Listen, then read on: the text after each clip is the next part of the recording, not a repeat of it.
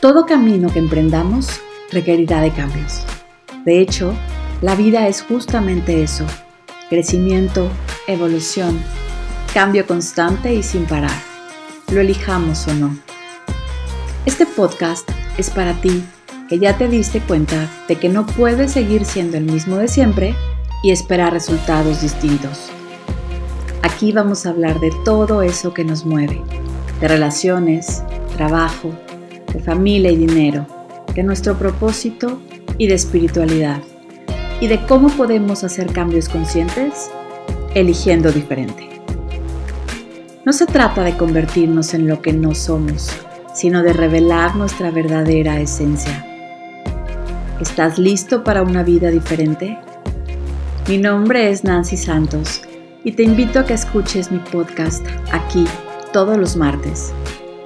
Piensa elige y actúa diferente.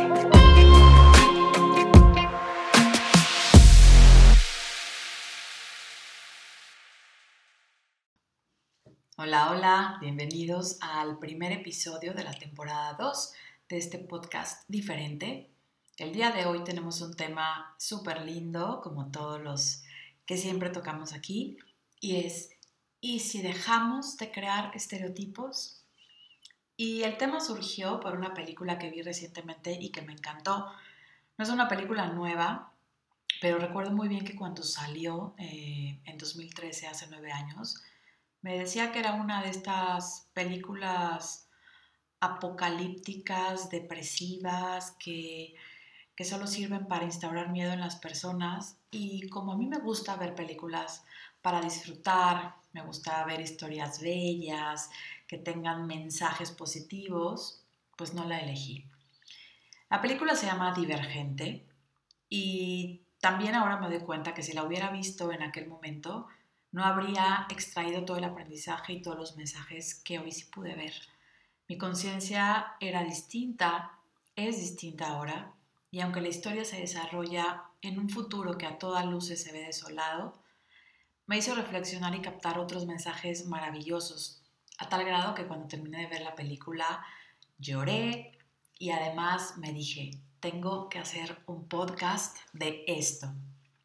Y bueno, la película se sitúa en algún punto en el futuro en el que después de varias guerras que ha atravesado la humanidad, la única ciudad que ha sobrevivido es Chicago. Es una ciudad que ahora, para seguridad y protección de sus habitantes, está completamente amurallada, puesto que no se sabe con certeza qué hay más allá de sus fronteras, pero es una ciudad que tiene esta muralla que, hace que nadie pueda entrar, pero también que nadie pueda salir. Y sus dirigentes, para garantizar la paz, han organizado y dividido a sus habitantes en cinco facciones principales abnegación, cordialidad, verdad, erudición y osadía.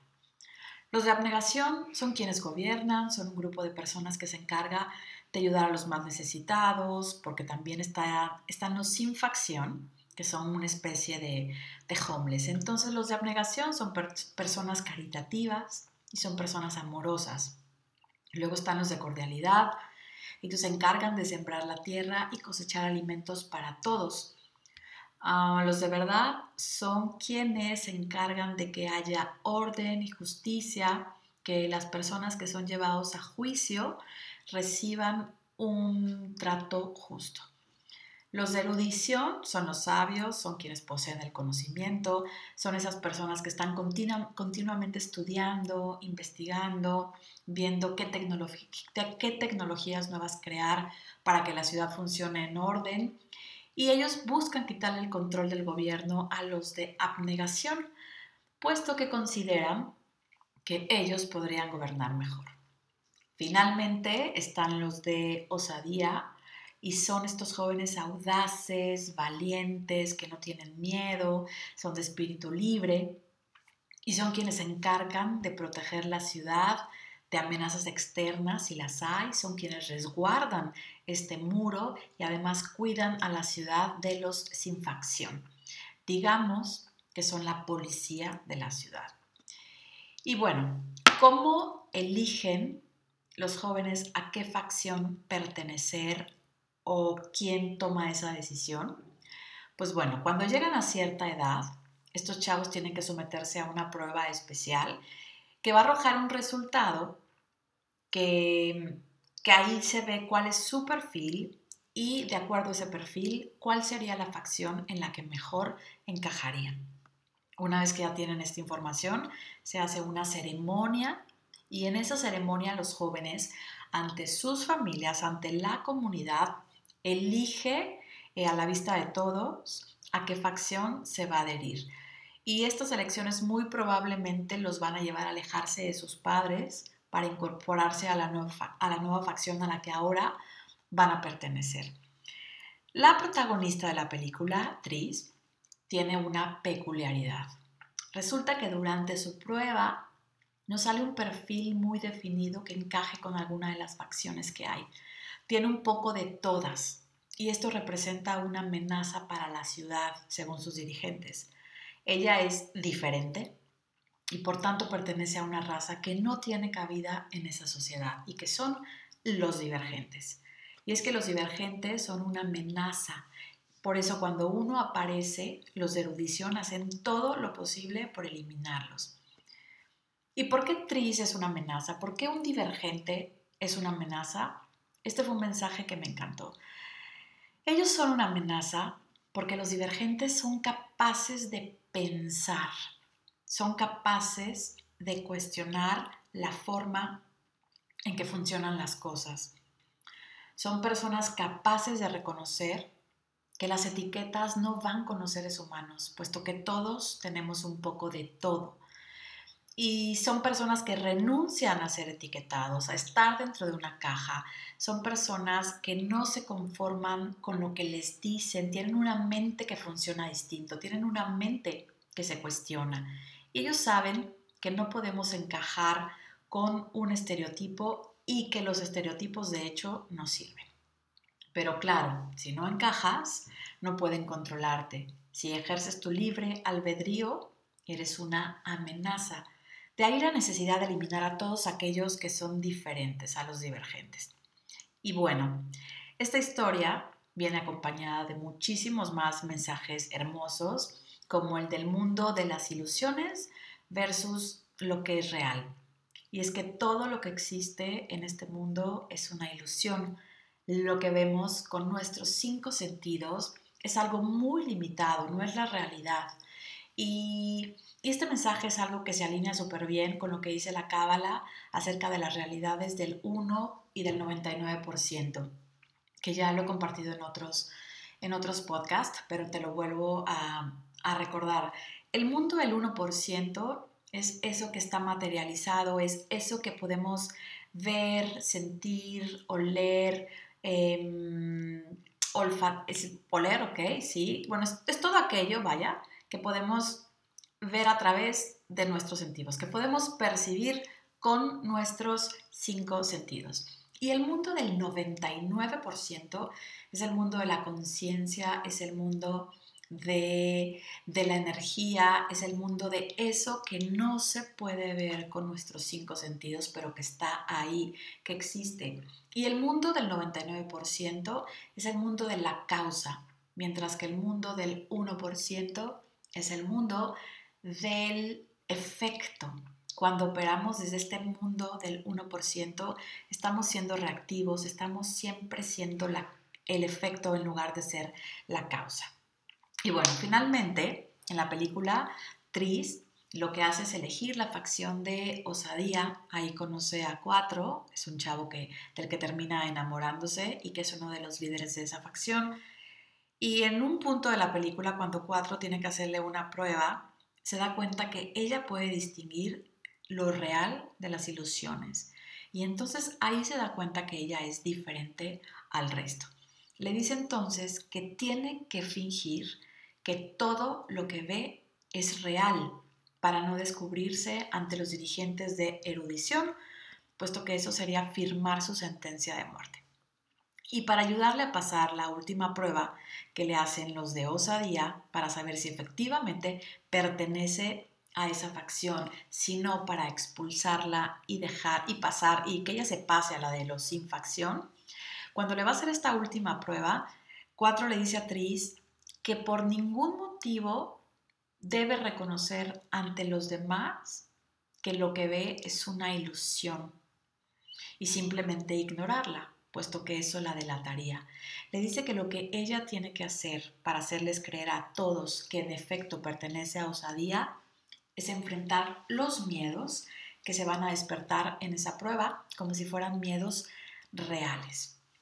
Y entonces, voilà, aparece aquí otro mensaje que me fascinó y que es el de que en esta vida no funciona evadir nuestros miedos.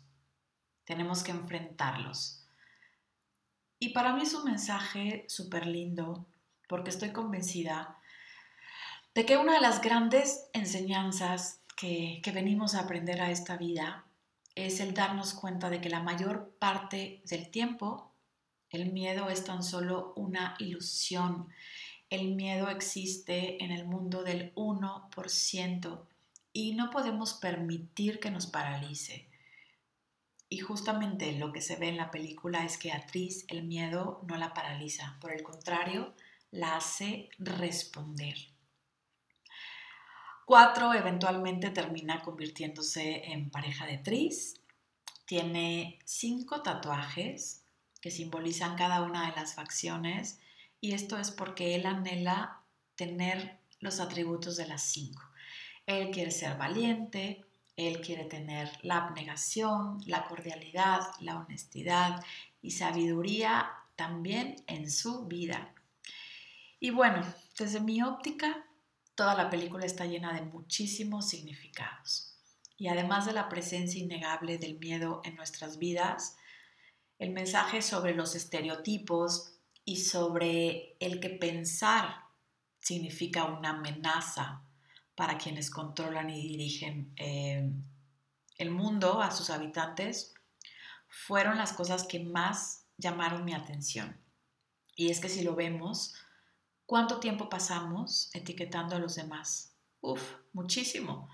O etiquetándonos a nosotros mismos, buscando encajar, haciendo cosas, comportándonos de cierta manera para pertenecer a un grupo o que nos vean con este estereotipo de exitosos, de triunfadores, de buenas personas y entonces conseguir que las demás personas nos acepten. Nos la pasamos actuando, pensando y diciendo de cierta manera para sentirnos aprobados, para sentir que pertenecemos, porque si no, nos sentimos miserables, sentimos que la vida no vale la pena. Y llegamos muchas veces al extremo de dejar de cuestionarnos ciertas cosas, ciertas creencias, porque si cuestionamos, nos convertimos en una amenaza para el status quo. Nos convertimos en una amenaza para la gente que sabe, que cree que es mejor no cuestionarse nada y caminar en esta vida en piloto automático. Porque si cuestionamos, si hacemos algo diferente, si hacemos las cosas de manera diferente, si nos mostramos diferentes, puede haber conflictos. Y no me refiero a conflictos como una guerra, porque nadie quiere eso. Simplemente me refiero a, desacuerdos, a, exponer tus puntos de vista, aunque sean encontrados, porque aunque genere mucho miedo y porque lo, aunque parezca como algo incierto, esto es algo que asocian con no pertenecer, con ser marginado, con ser ignorado, con no ser amado. Y entonces las personas prefieren continuar funcionando en piloto automático, haciendo caso omiso de los deseos de su corazón, con tal de sentirse aceptados, validados, aprobados por los demás. ¿Qué pasaría, imagínate tan solo por un momento, si en lugar de colocar etiquetas a las demás personas, permitiéramos que cada uno fuera libre de elegir lo que mejor le parezca para su vida. estas conversaciones de ella es lesbiana, ellos son bisexuales, fulanito es transgénero, sutanita es madre soltera, perenganito es un alcohólico, eh, la fulanita es una drogadicta. ¿Qué tal si en lugar de estar emitiendo juicios todo el tiempo sobre lo que los demás hacen, sobre cómo llevan su vida, sobre las elecciones que toman, volteáramos a vernos a nosotros mismos y fuéramos capaces de reconocer cuáles son esos atributos que ya no me funcionan, que no me generan paz, que no me dan felicidad, que no son amorosos ni conmigo mismo ni con los demás? y que necesito cambiar, que necesito trabajar. ¿Qué tal si el foco fuera yo y no los demás? ¿Y qué tal si también dejáramos de etiquetarnos a nosotros mismos? ¿Cómo sería nuestra vida? ¿Te has puesto a pensar cómo sería este mundo si usáramos más la cabeza para pensar en lugar de dejar que las redes sociales, los gobiernos, las celebridades de moda dictaran qué es lo que tenemos que pensar, de qué temas tenemos que hablar, cómo tenemos que vestir, qué tenemos que decir, qué mensajes tenemos que enviar y en cuáles nos tenemos que enfocar. Pensar es una amenaza. Es una amenaza para quienes quieren tener el control de nuestras vidas para quienes están interesados en instaurar y dirigir nuestros miedos, para quienes desean hacernos actuar como a sus intereses particulares les beneficie. Que pensemos no les sirve. Necesitan que sigamos en piloto automático y que digamos que sí o no a la agenda que ellos traen. ¿Qué pasaría si nos saliéramos de eso y en efecto pensáramos? Pensáramos con una conciencia diferente. ¿Y qué pasaría si en lugar de evadir nuestros miedos, fuéramos capaces de enfrentarlos? Hay una frase que me encanta que dice que la valentía no es ausencia de miedo, sino coraje para actuar a pesar de él.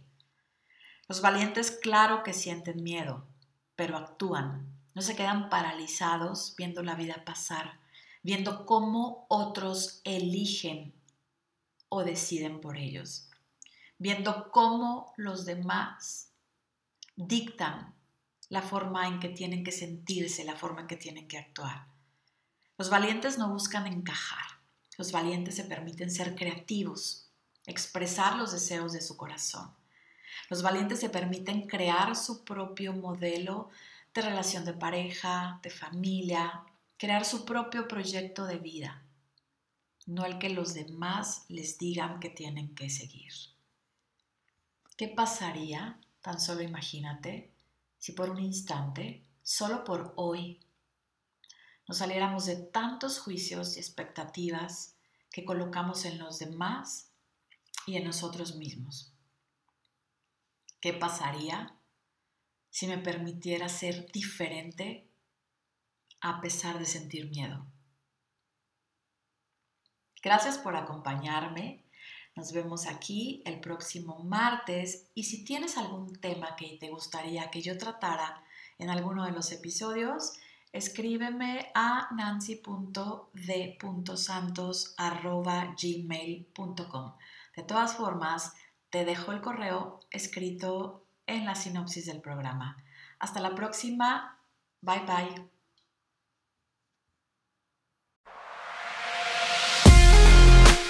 Gracias por haberme acompañado. Te espero el próximo martes. Mientras tanto, no olvides pensar, elegir y actuar diferente.